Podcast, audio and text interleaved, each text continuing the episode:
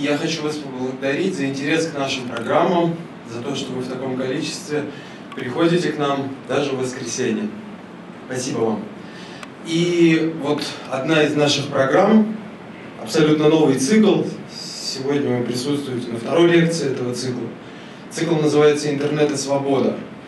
В нем мы решили поговорить с людьми, которые для российского интернета э, имеют не второстепенное отнюдь значение, о свободе, о, об этике вообще и о тех непростых отношениях, в которых мы с вами сегодня вот с этой вот всемирной мировой сетью существуем.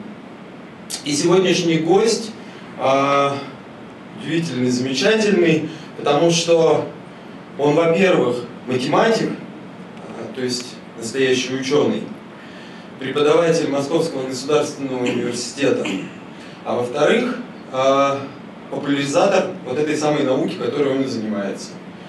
А, друзья, рад вам представить Андрей Коняев, издатель портала о науке N плюс 1. Здравствуйте. Э, я вообще хотел сделать презентацию, но нет.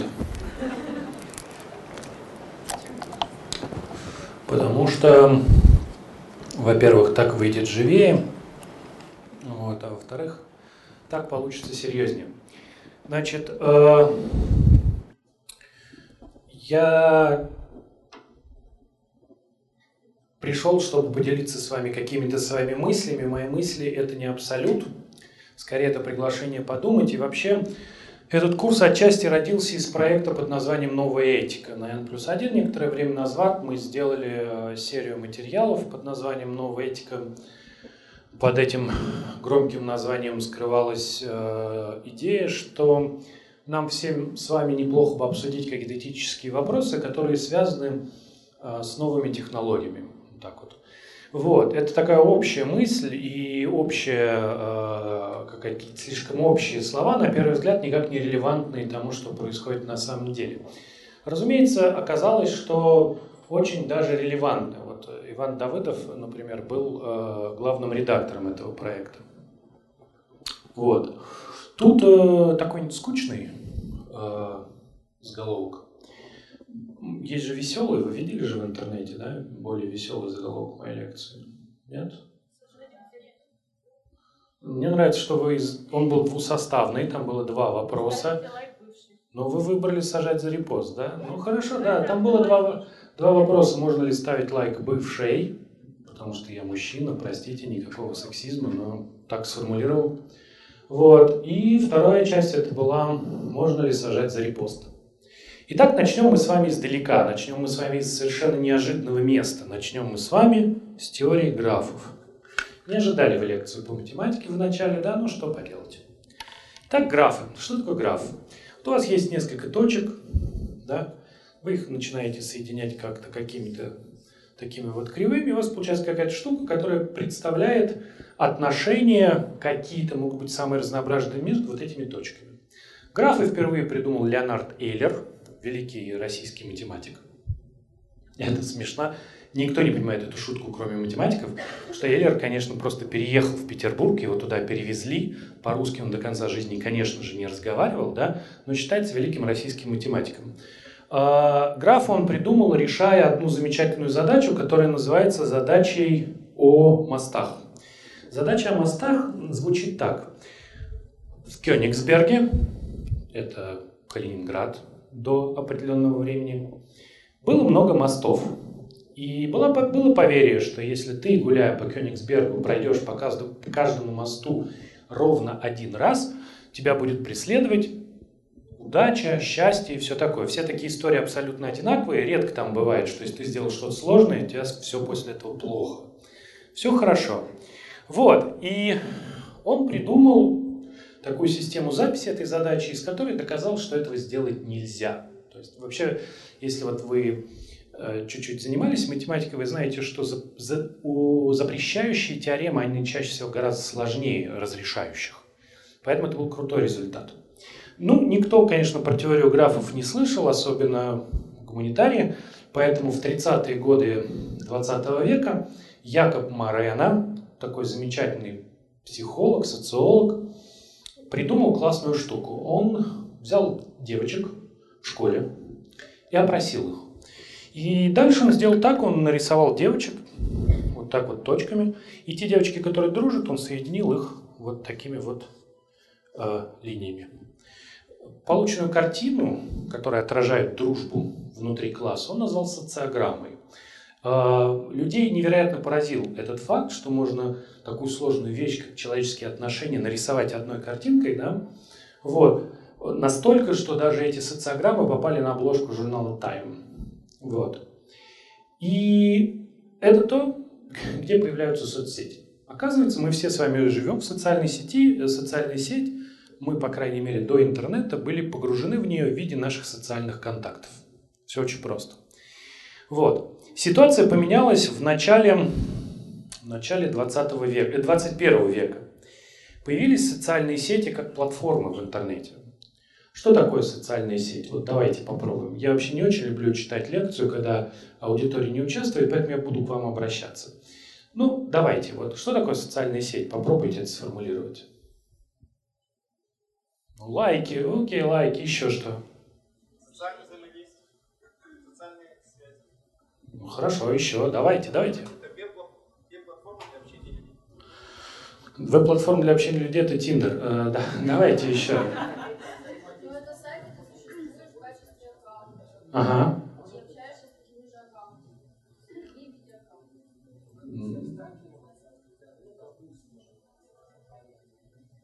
Ну, да. Если абстрагироваться от интернета, то...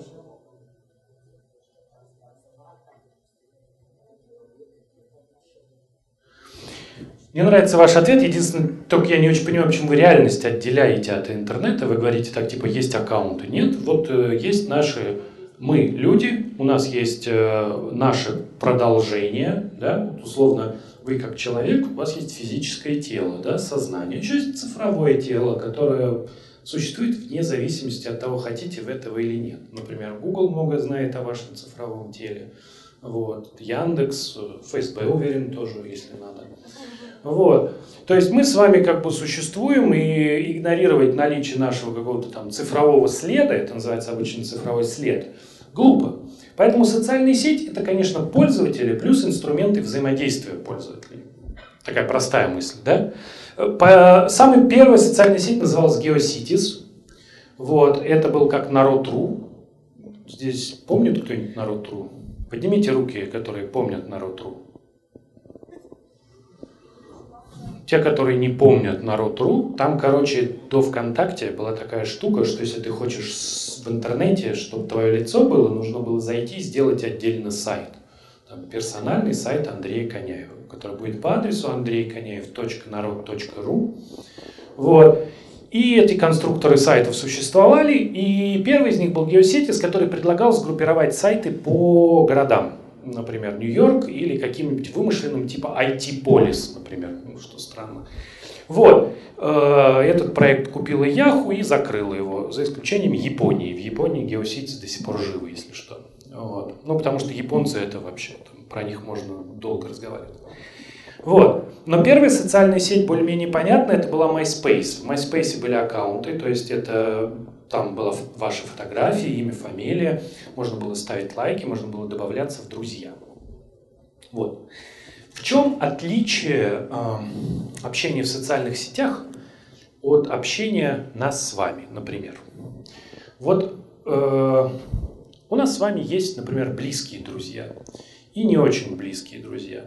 Есть люди, которым мы доверяем что-то, а что-то не доверяем. Вообще человеческое общение, оно довольно сложно устроено. И оно не сводится просто вот к такому описанию, на самом деле. Друг не друг. Правильно же, да? Ну, то есть, как бы ну, мы даже говорим, что вот у нас есть знакомый, там, или товарищ, или одноклассник, или учились вместе, да? У нас существует сложная градация. Но социальные сети это упрощают и сводят все к тому, что у тебя есть состояние друг не друг. Вот.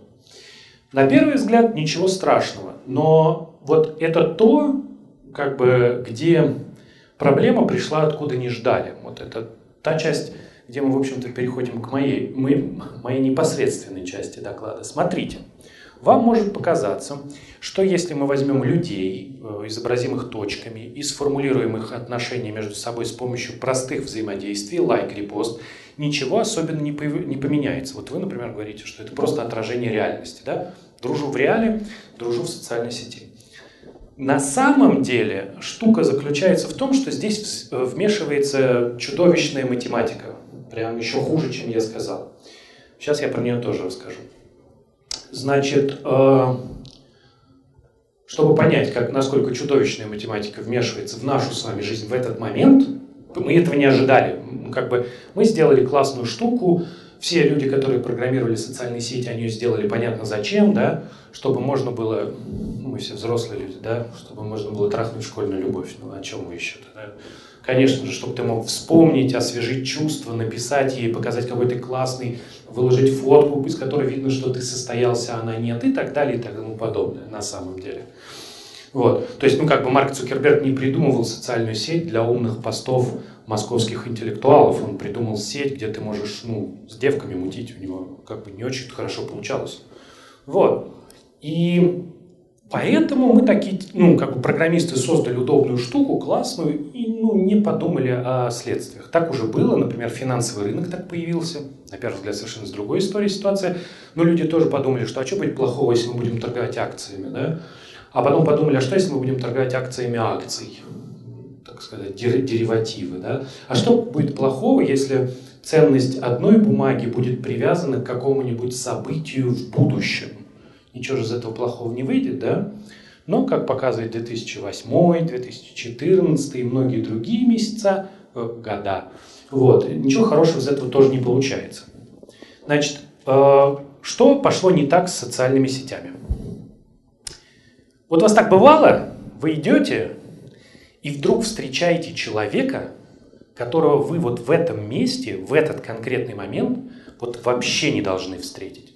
В смысле, что это какое-то невероятное совпадение. У меня так было, когда я устроился работать в Ленте.ру, мы переехали, я отработал какое-то время, я спускаюсь вниз в столовую, в которую я решил пойти первый раз, и за мной в очереди становится девушка, с которой я с первого по шестой класс учился в Тамбове, и после этого не общался с ней вообще. Юля ее звали.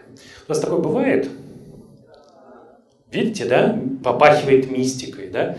Разумеется, когда ты э, сталкиваешься с таким явлением, тебе кажется, что ты, ну, это прям вообще что-то прям, вау, это судьба, да? Нет, конечно, какая судьба. Вот, э, и, ну, можно так подумать, можно подумать, что это судьба. Судьба свела нас в подвале а, Омега Плазы, да? Нет, э, это не судьба. У меня есть еще куча таких историй, когда я, например, там в Испании э, выхожу из поезда и встречаю человека, с которым на Мехмате учился, который, ну, как бы тут не должен быть, потому что мы с ним там не виделись пять лет и так далее и тому подобное. У нас у каждого есть набор таких историй. Почему так происходит? Здесь нужно сделать небольшой шаг и представить, вспомнить, что люди – это в первую очередь обезьяны. А вот вы когда обезьяна, у вас есть некие навыки, которые вам помогут выжить. Вот вы думаете, как какие? Нет, нет, такие, по, прям, вот вас много обезьян, то есть добыть еду это такое. А, какие? Ну, мы говорим про вот вас много обезьян. Вот вы идете. Вы все усложняете. Давайте. Первое, э, главное умение группы обезьян – паниковать. Вы должны очень легко поддаваться панике. Почему? Представьте, вы идете, и вдруг один из ваших товарищей запаниковал. Есть два варианта, он ошибся или нет, да? Ну, там. Поэтому, ну, из двух э, развитий событий, когда он запаниковал, вы нет, и вас съели, да, лучше тот, чем когда он запаниковал, вы запаниковали, но ничего не произошло. Ну, ему там потом подзатыльник можно дать, что ты там, ну, паникуешь-то без дела. Вот. И этот навык, который мы с вами приобрели, а на минуточку в том виде, в котором вот мы видим себя, мы существуем, ну, там, 10-20 тысяч лет, да, до этого 400 тысяч лет. Мы существовали именно в другом режиме, и это мы говорим про Homo sapiens, а и не говорим про предыдущие виды, которые там и миллионы лет существовали, да, вот мы привыкли паниковать. Вот. Это называется стадный инстинкт. Очень полезная вещь, очень вам пригодится, когда вот будете рас, э, рассматривать, как травили Ваню Колпакова за пьяную выходку во имя добра. Вот. Другая важная вещь, которой мы научились, ну, как бы умение поддаваться панике, очень тесно связано, это умение видеть паттерны. Понимаете, о чем я, да? Ну, вот у вас бывает такое, что вы смотрите на машину, и у нее реально лицо. Два глаза, там, улыбка какая-то косая, да? И ты думаешь, что, ну, вот Волга выглядит э, довольно претенциозно, да? А вот там э, он так на тебя смотрит, как будто, ну, ему стыдно, да, что, ну, я все понимаю. Да? Вот. И ты все понимаешь, и он, и водитель, и вы все все поняли, но все равно садитесь в эту машину. Да? Вот. Ну, то есть, видите, глаза там, да? Вот откуда это берется в нас? Это оттуда же. Мы с вами должны были, э, как животные, уметь видеть такие штуки, потому что, ну, если мы вдруг э, не увидели тигра, ну, нам не очень, потому что он бегает быстрее, у него когти больше. Поэтому мы с вами очень хорошо видим паттерны для того, чтобы вовремя паниковать, потому что паниковать, как мы помним, это самый важный навык. Да? Хорошо, умеем видеть паттерны. Из-за этого, например, э, мы представляем себе, как называются созвездия. Вот вы, когда смотрите на ковш, вы там медведя видите? Но никто не видит, потому что надо было достаточно долго, возможно, даже под воздействием некоторых веществ, смотреть на небо, чтобы вот в этом наборе звезд сказать, так это медведь. Знаете, медведь. Ну, то есть вот там, ну, реально, там много было вариантов. Но вот как бы медведь. Ну, хорошо. Вот. И мы видим с вами паттерны. Из-за этого мы с вами, например, очень хорошо оцениваем на глаз объем. То есть вам можно показать бутылку и сказать, сколько здесь. И, ну, скажу, ну, как ну, литр. Надо еще две брать. Вот, что-то такое, да. Мы очень хорошо оцениваем количество, да. Мы, если увидим ну, какие-то там сравнительно не очень большое количество, например, апельсинов, мы скажем, сколько апельсинов с довольно плюс-минус понятной точностью. Вот. Из-за этого, например, мы очень хорошо оцениваем время. Я знаю людей, которые могут сказать время, не глядя на часы, с точностью до получаса. Типа сейчас полпятого. Я так не могу, просто меня это всегда удивляет. Вот. Чего мы не умеем и не понимаем, это статистику. Статистика нам не дается, потому что нам никогда не была нужна. У нас нет возможности ее естественно оценивать. Вот. А та теория, которая нам нужна, которая предполагает математическое описание того, почему мы встречаем людей, которых мы не должны бы были встретить, ну, аналог судьбы, она еще хуже. Она совсем нелогичная. То есть, если еще у животных есть представление о статистике, да, мы примерно понимаем, что если подкинуть монетку, она упадет с вероятностью 50% а, либо на одну сторону, либо на другую то ничего подобного в мозгу у нас нет. Эта теория называется теория хаоса. Она описывает поведение систем, которые, как говорят, обладают хаотическими свойствами. Э, эталонный пример такой системы – это куча песка. То есть вот если вы начинаете сыпать песок на кучу, да, он у вас э, куча э, до какого-то момента растет, растет, растет, а потом на ней начинаются обвалы. Вот штука в том, что вы точно предсказать место обвала не можете, но вы можете сказать, что вот обвалы подчиняются каким-то законам, и эти законы довольно сложные. Штука в том, что наша с вами, вот когда мы с вами движемся, живем, да, перемещаемся в пространстве и времени, мы подчиняемся этой самой хаотическим, этим самым хаотическим законам, даже не статистическим. Да? Именно поэтому, когда я вот встречаю, встретил там подружку, с которой там учился, да, это кажется невероятным совпадением. Да? Почему? Потому что я это описываю в терминах вероятности, а это неправильно. С точки зрения теории хаоса это нормальная история. Так и должно было произойти. Просто рано или поздно из этих соображений я должен был попасть в ситуацию, когда я встретил человека, которого не ожидал встретить. Просто так получилось, что это она да, а мог быть кто-то другой. Парень, с которым я учился, учительница младших классов, кто угодно. Вот эта теория хаоса, она на самом деле описывает социальные взаимодействия. Это поэтому посвящено большое количество статей. А, последние лет, последние года четыре, они все посвящены в основном распространению фейковых новостей. Об этом вам расскажет Борислав Козловский. Это вот май. Очень, очень книжка вышла отличная. Вот. Но до этого они занимались общими вопросами. Типа, вот если у нас с вами есть очень понятная система, сетка, на которой у вас есть вершины и инструменты взаимодействия. То есть мы можем делать лайк-репост. Предположим, каждая из вершин ведет себя ну, более-менее случайным образом, как ни странно. Что, какая картина может возникать в общем? В качестве модели традиционно брался Twitter, да, анализировался, и там было показано, что поведение информации внутри Твиттера, поведение информации внутри Твиттера, оно хаотично. Хаотично, да? Вот. То есть оно подчиняется вот тем самым законам удивительности. Грубо говоря, например, если вдруг какой-то мем становится популярным, постфактум его популярность очень легко объяснить. Ты говоришь, ну как, ну вот он сначала туда пошел, сюда пошел, потом его, значит, репостнул такой-то известный человек. Но на самом деле он подчиняется хаотическим законам. То есть изначально предугадать, какой мем станет популярным, невозможно. Из-за этого невозможно предсказать, изначально, кого посадят за репост. Да? Много людей делает репосты, но из-за того, что информация внутри социальной сети распространяется вот по такому странному закону хаоса, да, то просто кому-то не везет. Я понимаю, что это очень плохой ответ с точки зрения э, юриспруденции или даже просто с точки зрения простого человеческого, ну, простого человеческого восприятия. Но объективно мы имеем дело с системой, которая ведет себя так, как мы, ну, что мы не в состоянии понять и предугадать. Теперь, вот мы с вами поняли, что социальная сеть это вот такой граф, на котором, значит, мы можем ставить лайки, дружить. И эта система ведет себя ужасно хаотическим образом.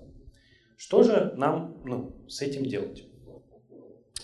Первый вопрос, который необходимо задать, это тот вопрос, на самом деле, на который вы, когда говорили, дали ответ.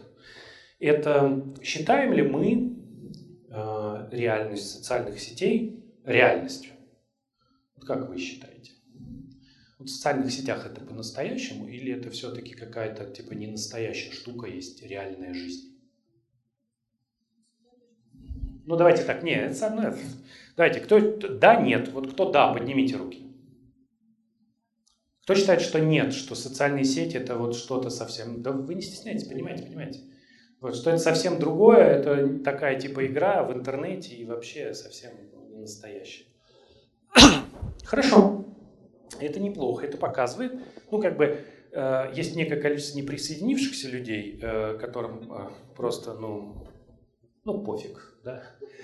Вот, но специально для них мы попробуем этот, э, эту вещь немножко Э, продвинуть. Раз, раз, а. Да. Вот, смотрите, очень простая мысль. Значит, э, вот те, кто считают, что нет, они на самом деле находятся в состоянии отрицания. Да? Есть пять этапов принятия неизбежного. Отрицание, гнев, торг и принятие. Да, вы находитесь на этапе отрицания. Дело в том, что мир изменился, и социальные сети, хотите вы этого или нет, являются неотъемлемой, неотъемлемой его частью. Мы проводим там огромное количество времени, у нас есть цифровой след, мы все делаем с помощью социальных сетей, и вообще это хороший, хорошая дискуссионная точка, поговорить о том, действительно ли социальные сети являются частью нашей жизни. Вторая проблема, которая следует из этой, если социальные сети являются частью нашей жизни, а, то тогда, например, чему в реальной жизни соответствует лайк? Вот я лайкнул вас, вот что я сделал? Вот я вот девушку лайкнул, простите. Ну, ваши варианты, вы как, что вы почувствовали, что на улице я на вас как-то посмотрел, такой, да, что-то, я не знаю. Или наоборот, просто шел-шел такой, типа... Ну, что вы видите? Вот... Хорошо. Можно ли, кстати, харасить лайками? У кого из вас есть Инстаграм? Можно харасить лайками? Нет? Хорошо, хоть так-то. Ну, так что, Какие, какие у нас? Это не, на самом деле это очень правильное упражнение, потому что мы на самом деле с вами не знаем ответ на этот вопрос. Я знаю людей, которые мне вот, ну, например, говорили, вот мой товарищ, он ставит лайк под моим постом, зачем он его даже не прочитал? Да, то есть, типа, я ему потом вот говорю, ты вот поставил лайк, и там, типа, мысли из этого поста, а он не прочитал. И это как у человека прям вот, прям у него это идет, для него лайк это прям, ну, что-то серьезное. Эти лайки стандартизированы с точки зрения механики, да, мы, это нажатие кнопки, а с точки зрения нашей интерпретации не стандартизированы. И это важная точка разрыва, где происходит большое количество проблем. Например, я прочитал замечательную статью на Wonderzine, где лайки называются, ну, лайки бывшим, да, называются микроизменами. То есть это как бы ну, измена, мини-измена, микроизмена. Да? То есть предлагается ввести некую градацию измен. Да? То есть, ну, что-то можно, да, там, что-то нельзя, там, если ты, например, там, кому-то прижался, то это, ну, а может быть, это было в метро, да, это измена или нет? Ну, сложно ответить на этот вопрос. На самом деле, э, вот я давал молодому человеку интервью и как раз сформулировал ровно эту мысль. Мы с вами находимся в состоянии, когда мы обсуждаем, с одной стороны, умозрительную вещь, правда? Ну, тупой какой-то вопрос, прикольный прикольно порассуждать. Это как, знаете, вот типа э, порассуждать о том, э, если у тебя в уме произошло какое-то непотребство, да, оно вот, вот в реальности произошло, приснилось тебе, вот, например, тебе приснилась другая женщина. Да, ты изменил своей женщине? Вот. Или нет? Вот вы как считаете? А? Нет? А если сказал А? Если сказал, то да. Нормально. Врубилась мудрость. Так, отлично. То есть, если приснилось, ничего. Если приснилось и сказал, то да. Если приснилось и творило такое, что ты с утра проснулся, думаешь, вау. А, это... это хорошая мысль, потому что люди не выбирают подсознание. Но это как, знаете, вы не выбираете свои страхи, вы не выбираете депрессию, и вы не выбираете свои сексуальные фантазии. Вы так устроены, это то, с чем вы живете. Скорее, они выбирают вас. Это хорошая мысль, но, к несчастью, эта мысль слишком абстрактна, ее очень сложно применить к лайкам. Но на самом деле это разговор про это же. Лайк – это некое взаимодействие, у которого нет физического аналога, которым, у которого, очевидно, есть какой-то умозрительный аналог. Да? Вот мы сейчас пытались его себе нащупать ну, как пытались нащупать, да, выяснили, что можно не говорить. То есть поставить лайк и не говорить, это считать, что и не ставить, да. Вот. И поняли, что вот здесь есть некая проблема. Это та часть лекции, про которую я говорю. Еще раз строго формальная система социальных сетей, взаимодействие, лайки, теория графов, теория хаоса сталкивается с реальной жизнью. И оказывается, что между ними нет взаимооднозначного соответствия. У каких-то вещей просто нет образов. Раньше не было лайков. Да? И мы не понимаем, как с этим жить. Мы не понимаем, как с этим жить. Но единственное, что мы можем сделать, да, и в этом смысле моя лекция абсолютно бесполезна, чтобы вы понимали, да, вы теперь поняли, что такая проблема есть. Да? Вы, по крайней мере, умнее депутатов Госдумы, потому что они отрицают, что такая проблема есть, и предлагают решать все проблемы накатанными средствами. А, ну, по накатанной, да, нельзя говорить накатанными средствами. Ну, короче, в общем, предлагают что-нибудь опять запретить, потому что это самый простой вариант. Например, запретить, чтобы тебе ночью снилась другая женщина. Вот так. А если приснилось, то ты должен пойти и сдаться в полицию. Теперь. Вот мы говорим про репост. Что такое репост? Вот вы когда репостите? Вот если еще с лайком там, а вот репост это что?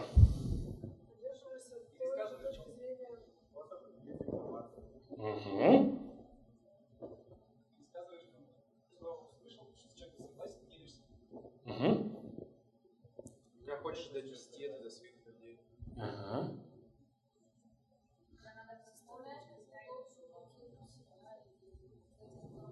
Отлично, мы услышали.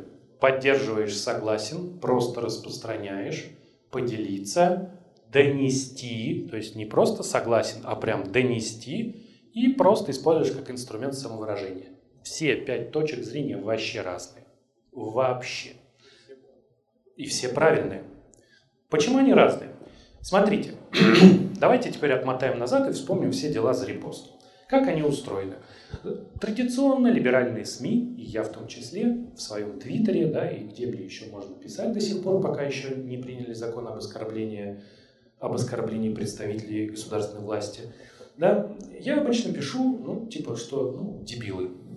Вот. Ну, давайте попробуем.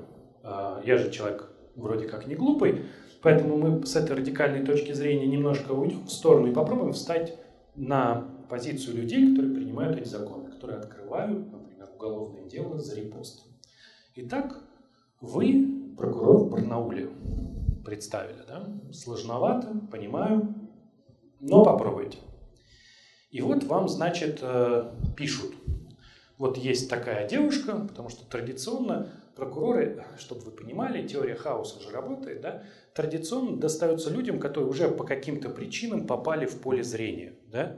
Ну, то есть, например, банально прокурор поставил лайк, потому что фотка понравилась. И у него стали выпадать ее посты, да, ВКонтакте. Матузные, понятное дело, я про матузную. Может, она очень хорошо выглядит. У нее очень красивые фотки. Вполне такое могло быть. Потому что ну, все традиционно ищут злой умысел, но жизнь устроена вот так, чудовищно и несправедливо.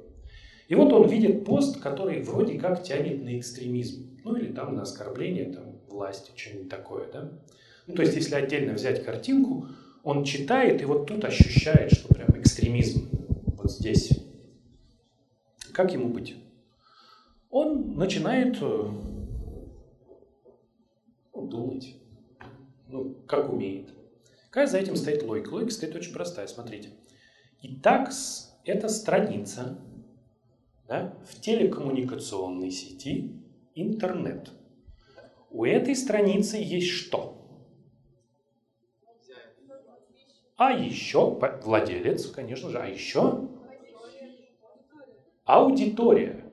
То есть потенциально мы можем понять, сколько людей с зарегистрированных IP-адресов заходило на эту страницу в телекоммуникационной сети интернета, правильно? И, предположим, это число тысяча. Тысяча человек. А дальше мы ну, совершаем ту самую ошибку, да, мы говорим, ну, ну это вообще экстремизм. Да? Ну, то есть представьте, что я хочу, я, например, э, написал экстремистскую листовку. Ну, так нас снимают, я не буду рассказывать, какую. Ну, про Путина, конечно. Вот. И я такой, типа, думаю, что мне с этой листовкой делать? И я беру, печатаю тысячу копий этой листовки. Есть ли листовка формата А4? Вы когда-нибудь видели тысячу страниц формата А4? Нет? Угу. Это, короче, довольно большая кипа бумаг. Вот. Я беру эту кипу бумаг, иду по Москве и всем раздаю. Типа на, на, на. И вот я охватил тысячу человек. Вот. В представлении того самого прокурора из Барнаула я сделал то же самое одним нажатием кнопки. Ошибается он или нет?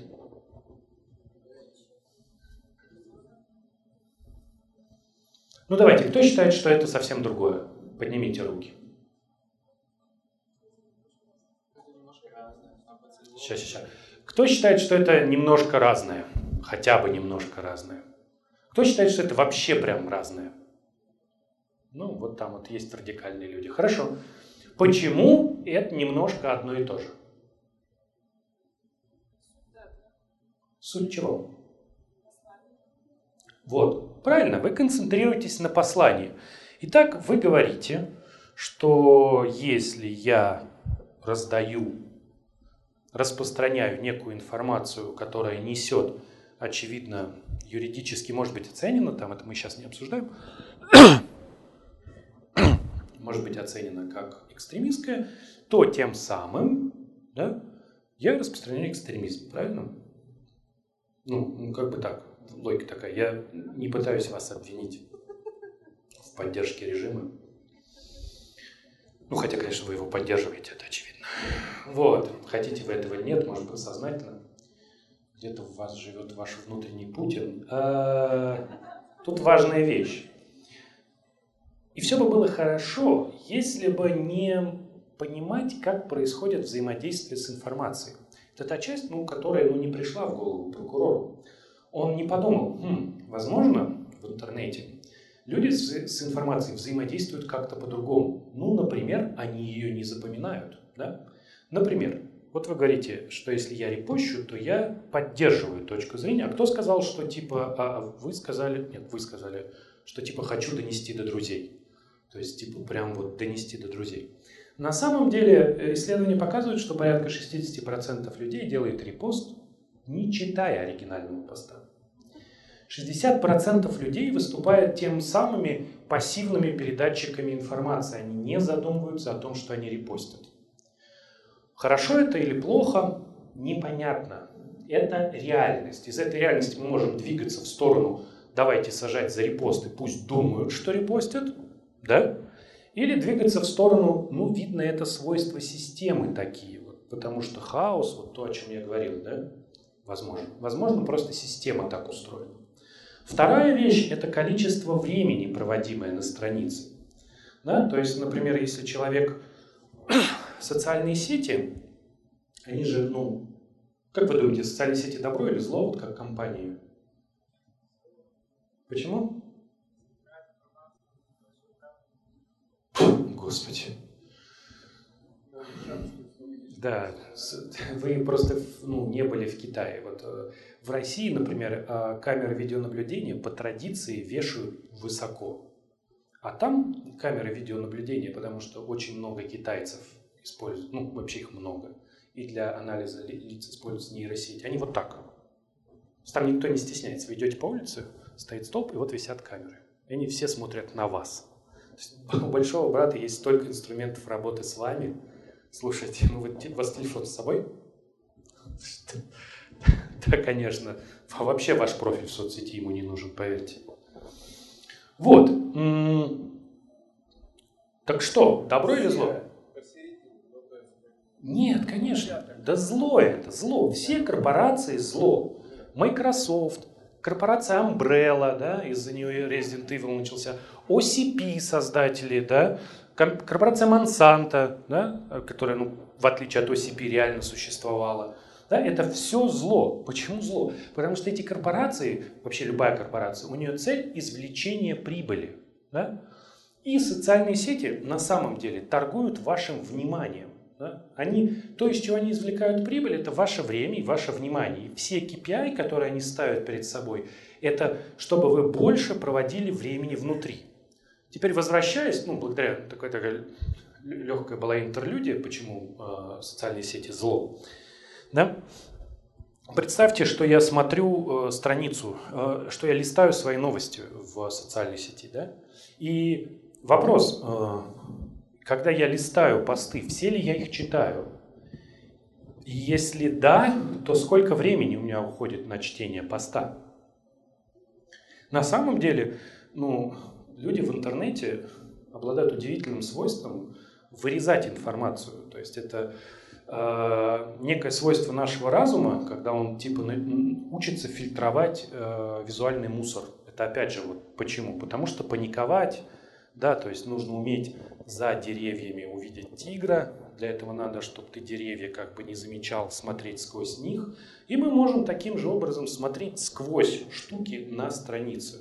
Поэтому, например, баннерная реклама плохо работает в последние 15 лет, потому что люди научились смотреть сквозь нее без баннера резки.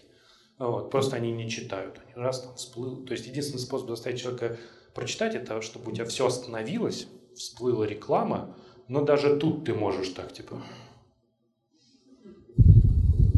Так. То есть вот это вот э, как бы, это такой реально сейчас такой эксперимент происходит в московском метро. У них как бы вот просмотры падают рекламы, поэтому они делают полный экран. Но сначала они делали одну, они их делают три.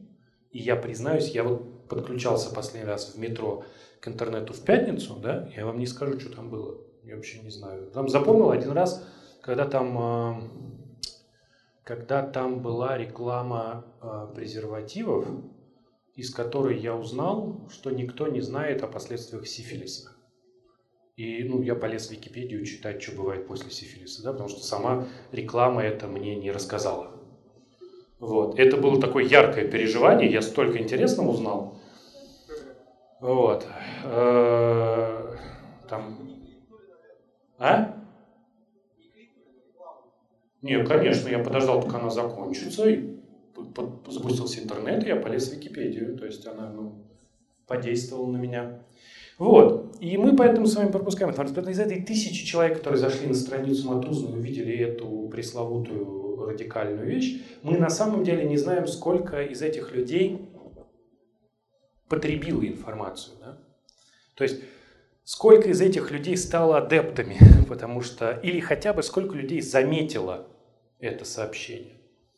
Да? Ничего этого не принимается во внимание. Не принимается во внимание ни динамика, ни какие-то прочие вещи. Принимается во внимание просто сам факт. Потому что, почему? Ну, потому что это сложно. То, те вещи, которые мы с вами обсуждаем, они сложны, потому что они очень прикольны для обсуждения, они очень прикольны для обсуждения в абстрактной форме, да, там типа, ну, что будет так, а так что будет, а когда тебе нужно реально по результатам обсуждения сформулировать какие-то утверждения, любые утверждения будут в какой-то степени ложны, потому что действительно кто-то делится, потому что хочет поделиться этой информацией, кто-то донести до друзей, кто-то лайкнул не глядя, кто-то там еще по каким-то причинам. И это все верно. Мы никогда не можем понять да, умысел с той стороны.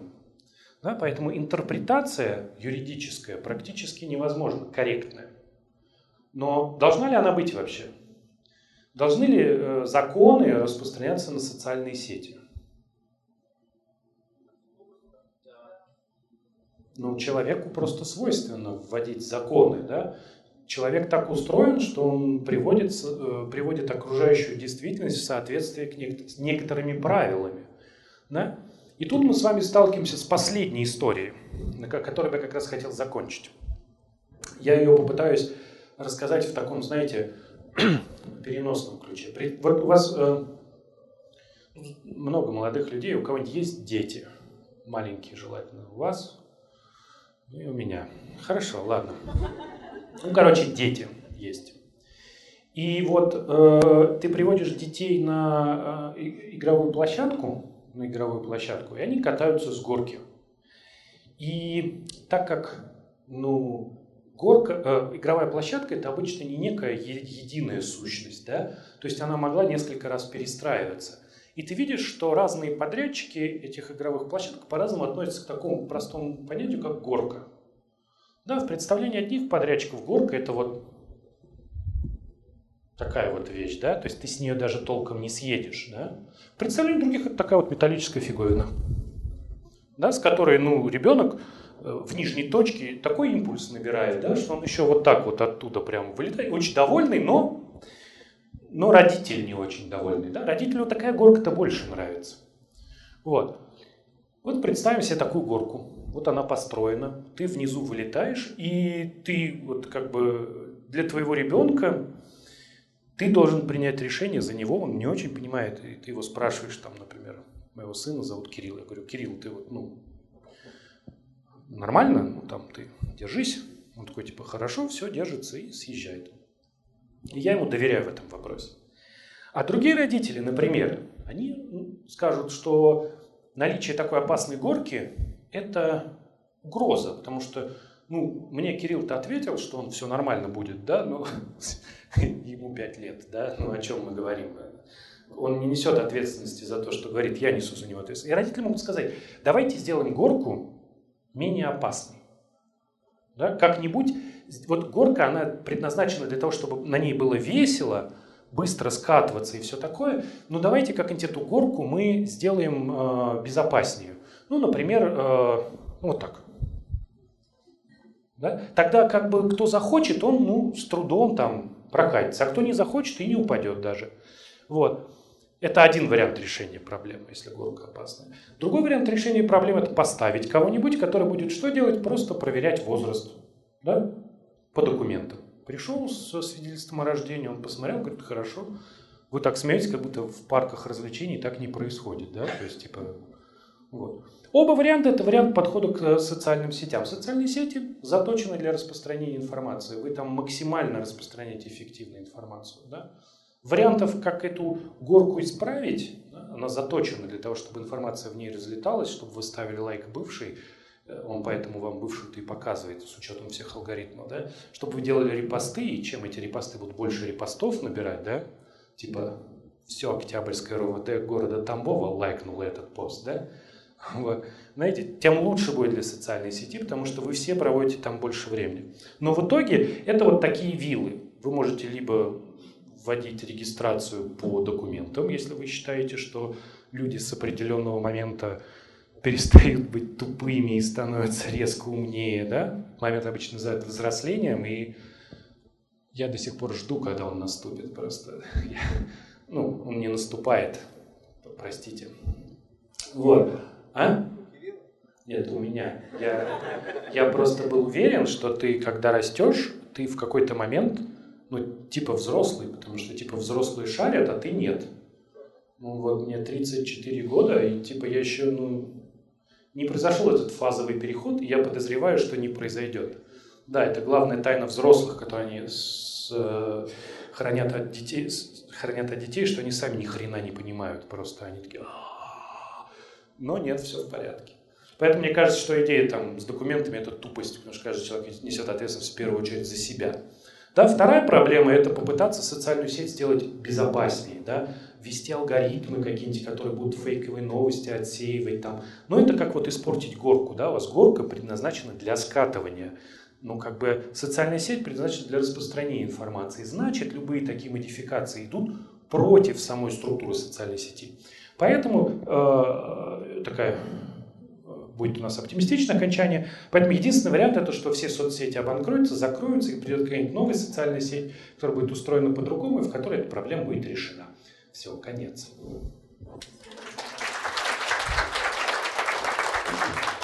На самом деле не конец, мы сейчас переходим к самой интересной части, к вашим, друзья, вопросам. Если они у вас есть, поднимайте руку, я вам дам микрофон, а вы в него их зададите.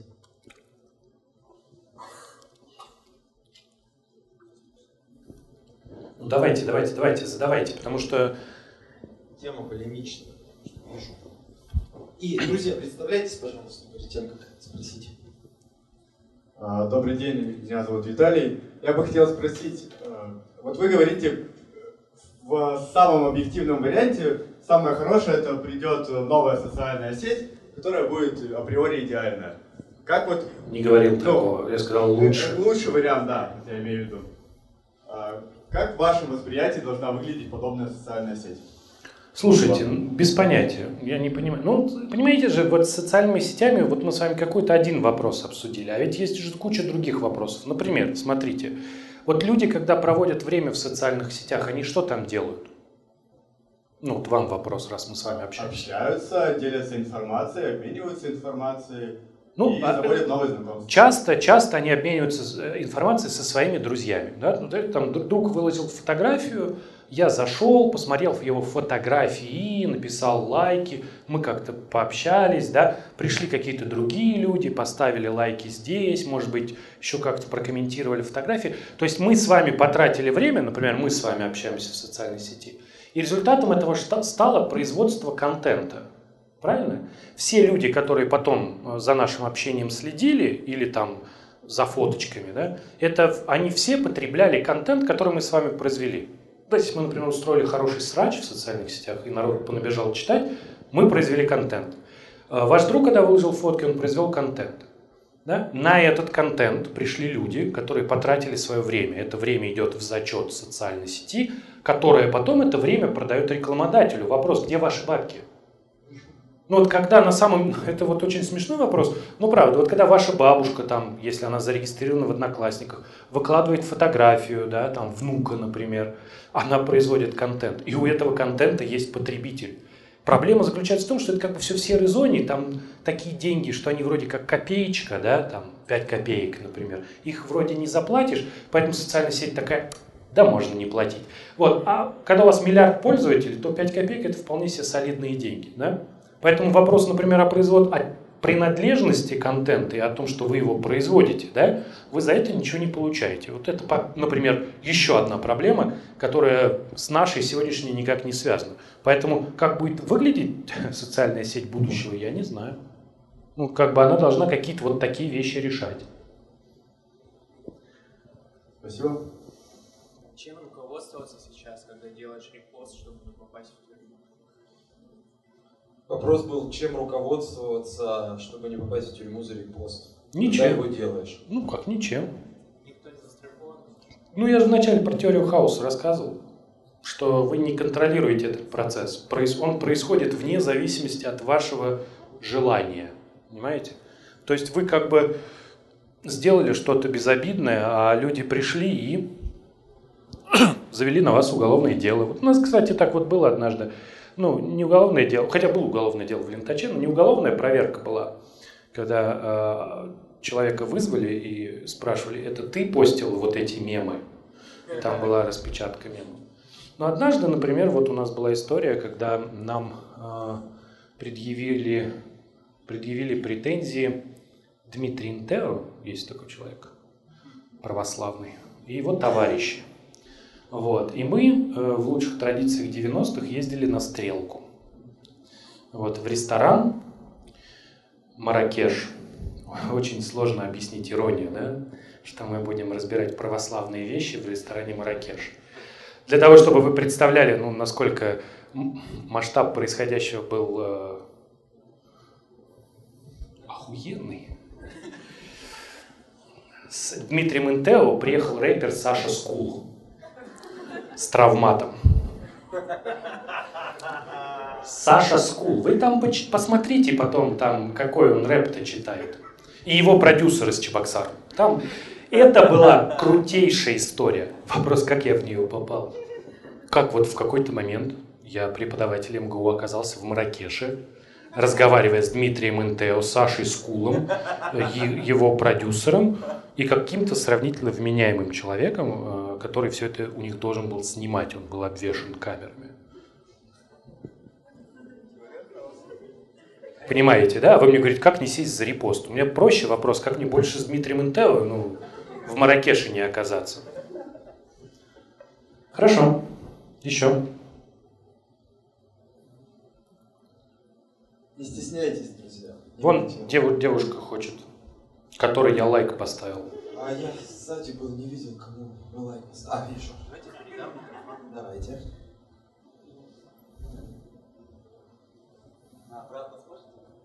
Да, здравствуйте, меня зовут Наталья. А, У меня даже скорее не вопрос, а как-то мое размышление на тему.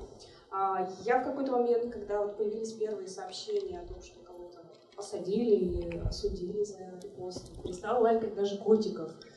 А, Насколько это вот мой какой-то подсознательный страх, что вернется какое-нибудь а, время, когда за этим будут следить настолько тотально, что этого нужно опасаться. Вот вы опасаетесь или нет?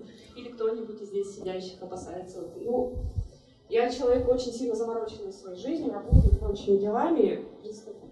Предпочитаю не париться, и поэтому просто не лайкаю.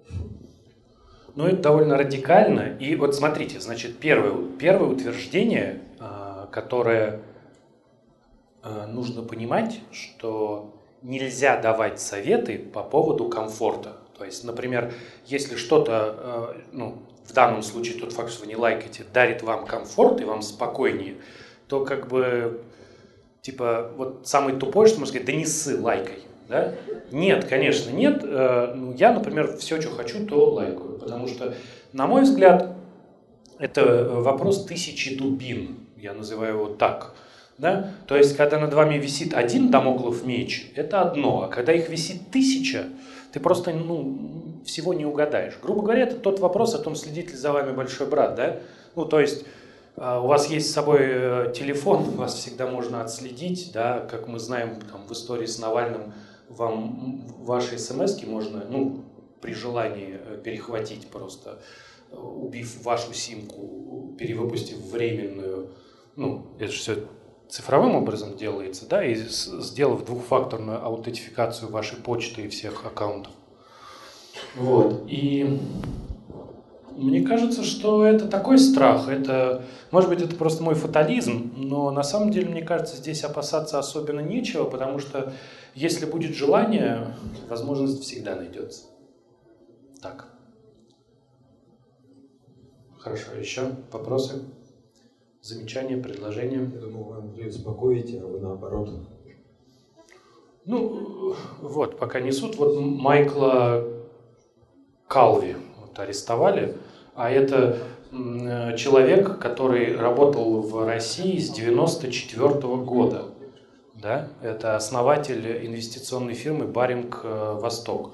Это человек, который Баринг Восток вкладывался в такие компании, как Яндекс, 1С.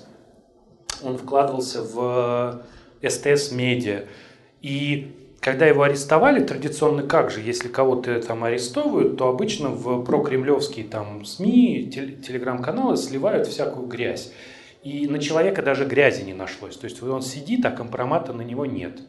Да? Но вот просто вот э, пришлось, ну, такая ситуация. Человека взяли и посадили, потому что поспорил с ненужными людьми, которые считают, что это нормально. Ну, так тому и быть.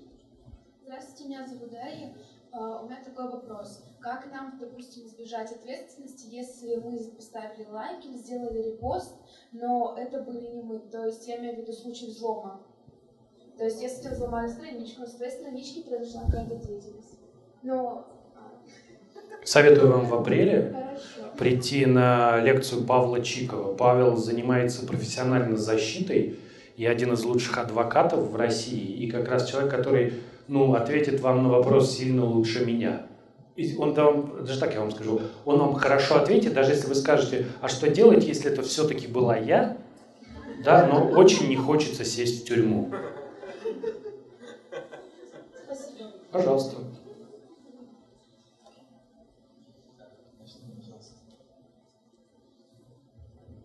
А, добрый день, меня зовут Дмитрий. А, слышу, про, ну, слышу от вас про зло больших корпораций, у меня назрел вопрос. Вы левак? Не, вообще нет. Вы просто, просто это вот люди, знаете, я, когда я говорю там, например, что это была смешная, да, шутка в э, аккаунте. Вы вообще в Твиттере, много кто сидит в Твиттере, нет? Жалко. Там, там короче, была история, что телеканал RTVI стал собирать э, ну, истории людей, под названием «Хороший левак спасает брак». Ну, имея в виду, что там поход налево нормализовал. И пришлось потом, они говорят, дорогие друзья, под словом «левак» мы понимаем ну, измену. Вот. А ну, если у вас есть история о том, как человек с левыми убеждениями спас вас, ваш брак, вы тоже пишите, довольно интересно. Вот. Как бы, э, нет, я не левак, и я-то как раз совсем в другом спектре. Просто когда я говорю про зло, я имею в виду, что это некая данность. У меня, ну как бы, когда я говорю зло, я говорю это без негативной коннотации. Да? То есть я не шеймлю зло. Да? No evil shaming. То есть я когда говорю злая корпорация, просто она зло, она как бы творит зло, и это ее естественное состояние, вот мой посыл, да? Она не может творить добро, она так создана. Имеет, да. Просто, понимаете, вот тот продукт, который она производит, и это предстоит еще ну, осознать. Проблемы, по которым мы говорим, это проблемы прям на острие. Это не то, что проблемы в России, мы их просто помещаем в российский контекст. В Америке они, ну, люди их не понимают так же. Потому что мы не понимаем, какой продукт производит социальная сеть на самом деле. Потому что есть ощущение, что социальная сеть настолько большая, что ее продукт это на самом деле, грубо говоря, дублирование и замена общественных взаимодействий. Не, не между людьми, а прям настоящее общество внутри общества. Да? То есть мы как бы переезжаем на платформу, назовем ее общество 2.0 да, в социальные сети, потому что туда сначала пришли люди, потом за ними пришли бренды. Сейчас у Роскомнадзора смешной э, это, во ВКонтакте с мимасиками, да, то есть тебя не просто забанят, но еще и приколятся по этому поводу, да, вот.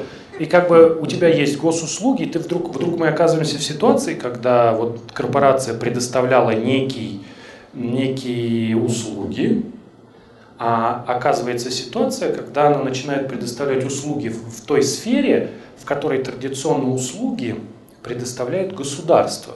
Потому что кто обес... вот, ну, в чем разница между корпорацией и государством?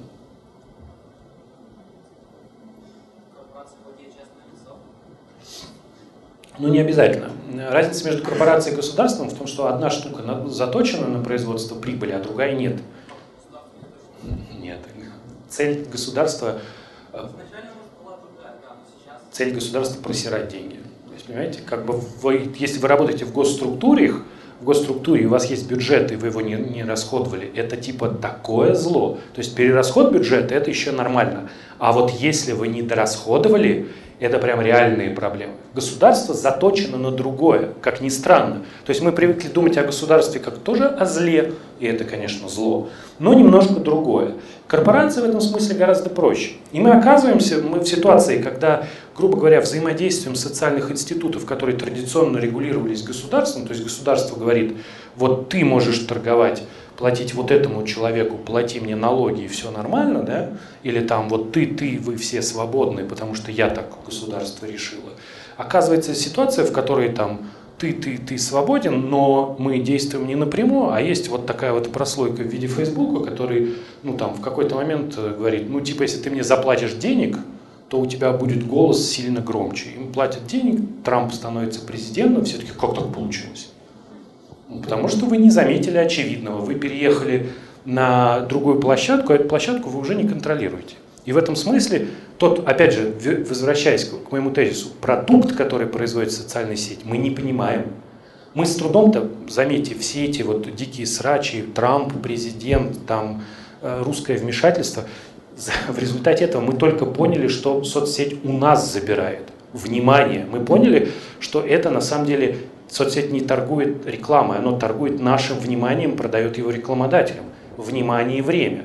А теперь что получаем мы, мы еще не понимаем. Нам еще предстоит на какую-нибудь наступить фиговину, чтобы это осознать.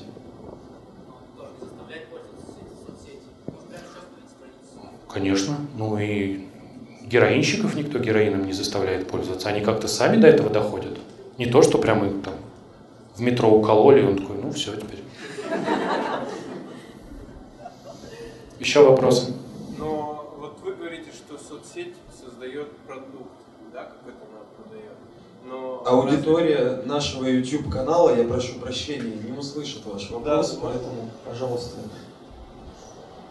Здравствуйте, меня Ярослав угу. Вы говорите, что соцсеть это продукт, а, но по мне так это платформа, на которой генерируется информация, и ты можешь сам настроить, что тебе интересно, то есть какие сферы информация тебе интересна и то есть где зло? Что там, как в 2010-м-то? Доллар 36 рублей, говорят? Ну, ну реально, мне у нас для вас, для вас только такой ответ. Ну, нет. Ваша, ваш, раньше, там, даже банально, ваша лента новостей формировалась из людей, на которые вы подписаны, были отдельно помечены рекламные посты, и, и формирование ленты было хронологическим, то есть да, да. 6 лет уже нет. Кто? Вот что он делает? Не, а что он делает? Вот, вот искусственный интеллект. Он видит, что я лайкаю, допустим, там, угу. и он выдает мне... Да, хорошо, вы круто рассказываете. Откуда вы эту информацию получили? Ну вот откуда вы узнали, что вот эта, да, что эта штука работает, вот как сейчас вы рассказываете?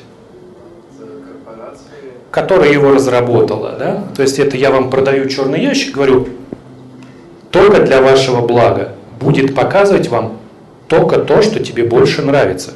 Сейчас, понимаете, история про скандалы с Фейсбуком, ВКонтакте и прочими социальными сетями, она ну, настолько длинная, что я бы мог там ну, несколько часов про это рассказать. Например, в какой-то момент Facebook ввел моду на видео, они просто стали показывать видео. И у них количество видеопросмотров начало резко расти. После этого они выступили и сказали всем людям, ну, потому что они главный источник трафика, они сказали, все, люди смотрят видео, будущее за видео. Все, фотки неинтересные, тексты вообще, видео. Оказалось, что в алгоритме Фейсбука был косяк, который завышал количество просмотров раз в 10. Почему? Там как получалось? Вы когда пролистывали, она могла включиться, когда вы ее уже пролистали. Вот. Ну а что вы думаете, как бы все такие, да, все видео. Понимаете? В Фейсбуке это важно. Э, мы не знаем, что за продукты и про настройки. Нарушается первое правило, на самом деле, анализировать в социальной сети лучше с точки зрения ну, социологии. в них нарушается правило разделения властей. Грубо говоря, телевизор как устроен? Одни показывают, другие считают. И эти могут быть сколь угодно коррупционными, неважно, да? По крайней мере, это не та же контора. А здесь у вас есть контора, которая все делает, все вам рассказывает, как на самом деле типа происходит. И еще вдобавок снабжает вас статистикой. Говорит, ну вот же статистика, смотрите. То есть, как бы у вас, типа, понимаете, да, одни и пляшут, и вяжут, и там это, и получается, что у вас есть история, когда вы говорите, я настроил, вы настроили. Ну, что вы настроили-то? Ну, в общем, э, так, может быть, я отчасти согласен. Хорошо. Но будущая соцсеть, которая будет, Да, по конечно. мнению, супер Да, не, не, не супер хорошая, смотрите, это Лучше, как, чем это. лучше, чем это. Это как разница между ну, Жигулей и Она должна быть просто с открытым кодом, Скорее всего, или с открытой системой статистики. Ну.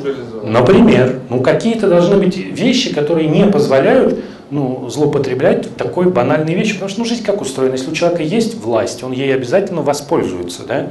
Потому что если у тебя, ты, у тебя постоянное давление, там, все хотят, чтобы твои прибыли росли, да?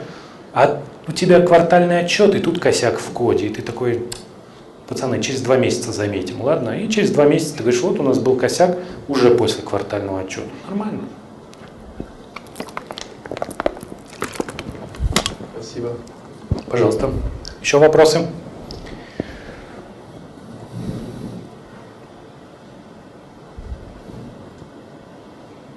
Нет? Все?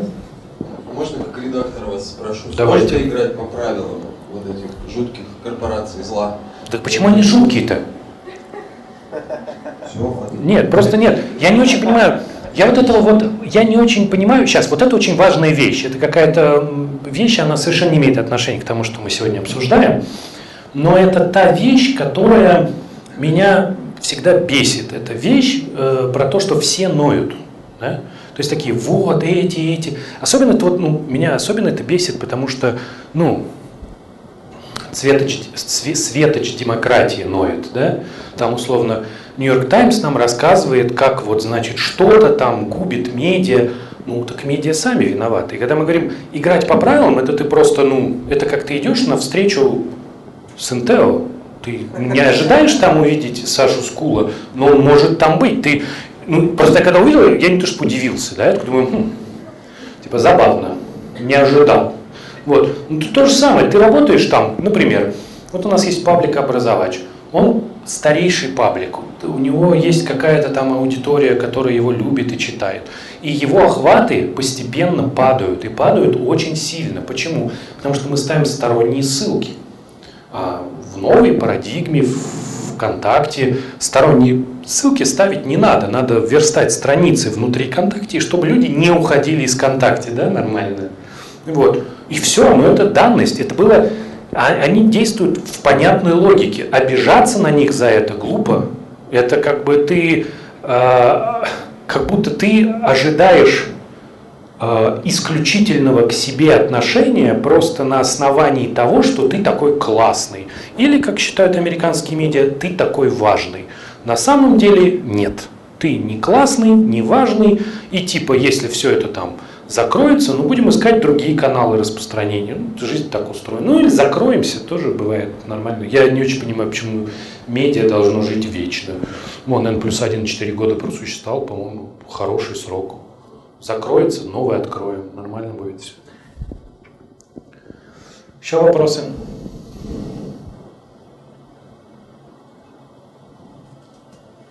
Все? Что-то как-то вы это... Давайте.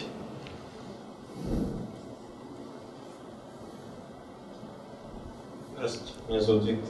А меня вот такой интересный вопрос, ну, ну, чисто не практический, а теоретический. А есть жизнь вот вне всего того, о чем мы сейчас разговариваем? У меня есть знакомый, который, ну, на самом деле, подсознательно, наверное, очень боится всего, что наступит в будущем. И он такой, я люблю платить наличкой, у меня нету там карты, я буду писать вам в Телеграме раз в год, типа, вы меня, наверное, не увидите, потому что у меня телефон только смс принимает. Э, Вот. Э, Это что? Это полная э, маргинализация или как это вообще оценить? То есть это какое поведение? И что будет дальше? То есть люди будут прибегать к этому и склоняться к тому, что есть люди, которые живут в этом, и есть, которые убегают от этого и становятся отшельниками. Что это вообще, чисто теоретически? Ну вот, например, э, я когда поздравляю своего родного брата с днем рождения, я ему пишу просто сообщение, он такой нормально, ну, в телефоне. Мама считает, моя, что я должен брату позвонить. Уверен, что мама мамы, будь она жива, считала бы, что я должен его увидеть вживую. Да? Вот. Ну и так далее. Ну, то есть, как бы, во-первых, в этом нет ничего удивительного. Стандарты меняются, люди меняются, и там, э, ну, блядь, меняется все. Вы такой говорите, он говорите, такой просто ретроград, у него телефон мобильный, только смс принимает. Но если он ретроград, у него не должно быть мобильного телефона, да? Должен быть такой вот, знаете, с, с диском, с диском, да, где там вот ноль, знаете, там ноль в конце был, такой... Вот. Ничего такого, конечно, ну, не происходит. Какая-то доля людей старается из этого выпасть, но ну, как бы они остаются, они потому и называются маргиналами, потому что они остаются на окраине. Ничего ты с этим не поделаешь, и их бесконечно мало. То есть их всегда будет очень мало. И навряд ли случится массовое движение в прошлое, потому что, ну, это как вот, знаете, вот типа дауншифтинг, да, это как бы вот очень похожее явление, но это вот хорошо заниматься дауншифтингом, когда у тебя есть медицинская страховка, да, потому что как-то нет такой опции, что ты такой уехал жить на Гоа и такой, я не верю в антибиотики, и умер. Ну, потому что там недолго проживешь без антибиотиков. Или еще без чего-нибудь, да, там, типа, буду вырезать себе аппендицит сам, например, или там как-то так. Так что никакого массового исхода из социальных сетей, конечно же, не будет, а какие-то вот такие убежденные маргиналы останутся, и респект таким пацанам. Еще вопросы? О. Заговорили про маргиналов, народ-то оживился сразу. Но я не про маргиналов, а меня зовут Наташа, и у меня странный вопрос. Тут э, недавно приняли закон о создании интранета, и я вот подумала, а если все-таки интернет случится, и возникнет битва социальных сетей и интернета, кто победит? Или сможет ли, допустим, социальная сеть, как такой мощный организм, ужиться в интернете, который не будет существовать без интернета? Понимаете, какая штука? Похожий закон есть в Англии. Он был принят, по-моему, в 2015 или 2013. Ну, там люди просто серьезнее подошли к этому вопросу, попрашивали умных людей, и поэтому у них закон звучит так. Мы просто выключаем интернет. Но просто вот создатели нашего закона, они такие типа оптимисты такие. Мы выключим интернет, и какой-то интернет останется. Те такие, нет, мы выключим интернет, и все и никто никому не будет должен денег, там все такие же условия. То есть, типа, я заплатил за месяц вперед, тут правительство выключило интернет, прошел месяц, оно включило, я говорю, ну верните мои деньги. Они говорят, по закону ты не можешь вправе, э, ты не вправе требовать с провайдера обратно деньги, твой интернет прошел, плати заново, ну вот такие вещи. И когда мы говорим про суверенный интернет, я никаких социальных сетей там не вижу. Я, если честно, вижу такую вот Опять же, вот кто-нибудь помнит локальные сети? Поднимите руки, кто помнит локальные сети. О, нормально, тут сильно больше, чем народ.ру. Вот. Вот я себе представляю какие-то провода между домами протянуты, да, и ты такой типа, о, там, типа, я не знаю, на Бутлерова 59 кто-то новый фильм выложил, идешь туда к нему, скачиваешь, а там типа очередь занята, и ты такой идешь на другой сервер, там соседний дом, оттуда скачиваешь. И такая нормальная жизнь происходит по районам. Вот, никаких социальных сетей, ничего, вот все такое, э, как когда-то было в МГУшной общаге. Вот это мне так видится. Вот, поэтому я надеюсь, я ответил на ваш вопрос. Еще кто-нибудь? Э, меня зовут Ваня. У меня вопрос по поводу социальных норм общения в интернете. Ага. То есть лет 10 назад было абсолютно нормой посылать друг другу три буквы, ругаться. Ага. И, в общем, не сложно общаться в интернете. Сейчас это стандартизируется. Ваши мысли по этому поводу? Я считаю, что троллинг умер. Он существовал в начале 2000-х, когда в интернете сидело 3 миллиона человек. Сейчас там сидит 120 миллионов человек, и они как бы не очень это понимают. Это вот я приводил такой пример. Вот, например, спортсмены, э, я не знаю, в других видах спорта, вот в американском футболе, они... Э, вот вы представляете себе американский футбол? Ну, там, короче, люди сталкиваются, сталкиваются. Поэтому на них много чего надето. На них надеты такие латы, чтобы когда они ударялись, если ничего не сломали, шлемаки. Вот. И поэтому, когда вот они там между собой о чем-то договариваются, такие, они друг другу хлопают по заднице. Потому что это единственная часть тела, хлопок по которой он обнаружит. По руке как-то не очень удобно, а по заднице нормально. И, в принципе, мужики, которые хлопают друг друга по заднице, э, ну, в, в американском футболе это типа отдельная такая норма, все хорошо. Теперь мужики, которые хлопают друг друга по заднице на улице, это уже другая история, совсем. Вот. Тоже нормальное, пусть хлопают, да, но как бы с другим подтекстом. Вот это то же самое. Троллинг, когда вот вы все в шлемаках, вас 50 человек, это одно. А троллинг, когда кругом обычные люди, это совсем другое. Поэтому никакого троллинга, конечно, уже не существует. Это, это была практика для очень узкой группы. Мы перешли на более широкую группу, она пропала. Теперь, и это важно, вот я раньше вел себя в социальных сетях грубо и до сих пор веду себя грубо. И я всегда, когда грубил человеку в социальных сетях, я грубил искренне. То есть это не было типа «я тебя троллю». Нет, я когда говорил, ты тупой, да, или там одного матерного слова на трансляцию хватит, да, вот, там еще что-нибудь, да, я имел это в виду. Ну, то есть это не было для меня таким, что типа, о, это интернет. Нет, если человек тупой в жизни, я могу ему сказать, что он тупой в жизни. Все, как бы у меня не было с этим проблем, поэтому для меня прошло это безболезненно. Надеюсь, ответил на ваш вопрос. Спасибо. Еще вопросы? Все? Если вопросов больше нет, давайте Андрей поблагодарим. Это было круто. А вон, смотрите, человек решился уже да. после этих, давайте. Да, просто здесь аудитория очень довольно-таки такая молодая по возрасту, поэтому я думаю, что для них не очень актуально. А, поэтому долго решалась. Меня зовут Оксана, у меня вопрос такой к вам, как к отцу довольно-таки маленького ребенка, я так понимаю, что около пяти. Двух, пять а, и три. Два, вот двух детей. А, будете ли вы, как отец, как-то регламентировать появление своего ребенка в соцсетях? И если да, если вы считаете, что это нормально, то в каком возрасте? Это очень сложный вопрос, потому что отвечать на него надо в первую очередь, глядя на психологию ребенка. То есть, например, а, у вас есть дети, да? Вот вы разрешаете своим детям играть в компьютерные игры? Пока не очень. Почему? Не могу ответить. Не можете, да? Да. Я могу. А, значит, Кристина маленькая, ей неинтересно. А Кириллу я даю поиграть очень мало, потому что он очень сильно эмоционально вовлечен. Дети, ну, они вообще, дети вообще так устроены, что они эмоционально гораздо легче взрослых вовлекаются. Почему детям нельзя смотреть много мультиков? Не потому, что они ослепнут или кинескоп у телевизора сядет, Потому что они очень сильно переживают. То есть вы как взрослый человек для того, чтобы пережить подобное, да, это какой-то духовный катарсис. Там у детей краснеют щеки, они прям реально могут беситься там, или там, когда происходит какая-то несправедливость, они прям вскрикивают. Вы когда последний на фильме кричали, типа, нет, остановись! Ну, чтобы честно, не по приколу или пьяненьким, да, а вот прям, чтобы вот прям, нет, да, небо вы не вспомните, потому что у вас нет такого уровня эмоциональных переживаний, а у них есть, поэтому нельзя.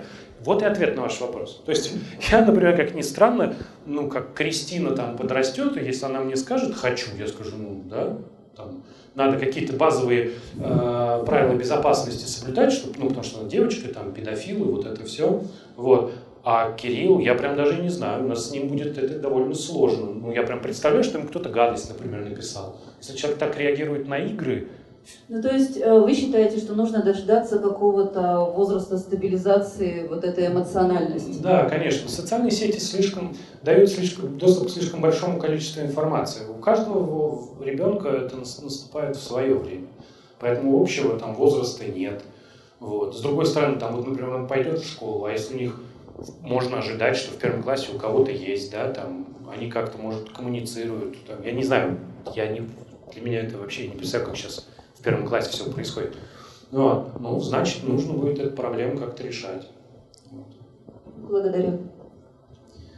После этого вопроса как-то боязно даже заканчивать, вдруг еще один такой прекрасный. Есть еще вопросы, нет? Все? Хорошо. Спасибо. Спасибо. Mm-hmm.